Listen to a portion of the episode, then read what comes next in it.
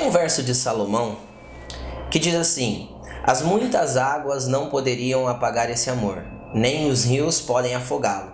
Ainda que alguém desse todo o dinheiro e toda a sua riqueza em troca desse amor, certamente seria desprezado.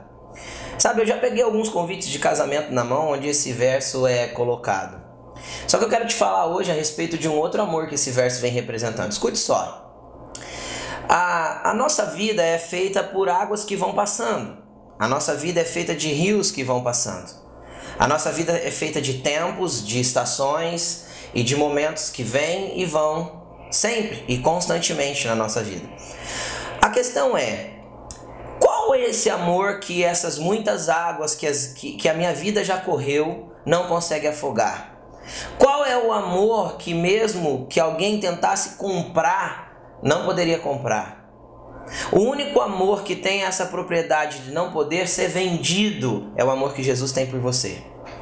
Sabe, meu querido, eu queria que você entendesse o seguinte: quando Jesus morreu na cruz, ele pagou o preço pela sua vida.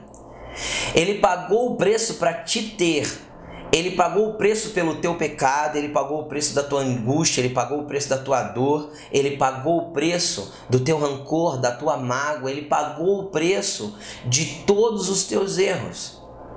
E às vezes você pensa, pô, mas eu não mato, não roubo, eu não faço nada errado, eu sou uma pessoa correta. Sabe, meu querido, a gente pode não matar, não roubar, não ter nada de incorreto diante dos padrões da sociedade. Mas muitas vezes nós temos orgulho, soberba, nós guardamos rancores, nós não liberamos perdão. E nós achamos que isso é assim mesmo, todo mundo é assim, sabe? Jesus te ama do jeito que você é, mas ele não quer deixar você da forma que está. As muitas águas que passaram na sua vida não podem afogar e apagar e nem trocar o que Jesus fez por você. Ele te ama, ele te quer, ele te deseja, e ele quer conquistar o teu coração e ele não vai desistir disso.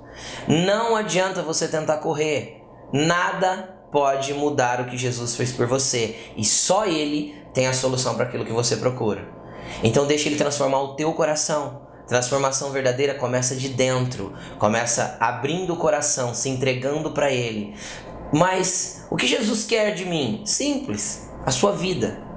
Tudo, você. Ele não quer o que você tem, porque nós não temos nada que podemos oferecer para Jesus. Nenhum valor pode comprar o que ele fez. A única coisa que nós podemos dar para ele, que vai alegrar o coração dele, é a nossa vida, somos nós mesmos. Se entregue a ele, ele te ama. Deus te abençoe.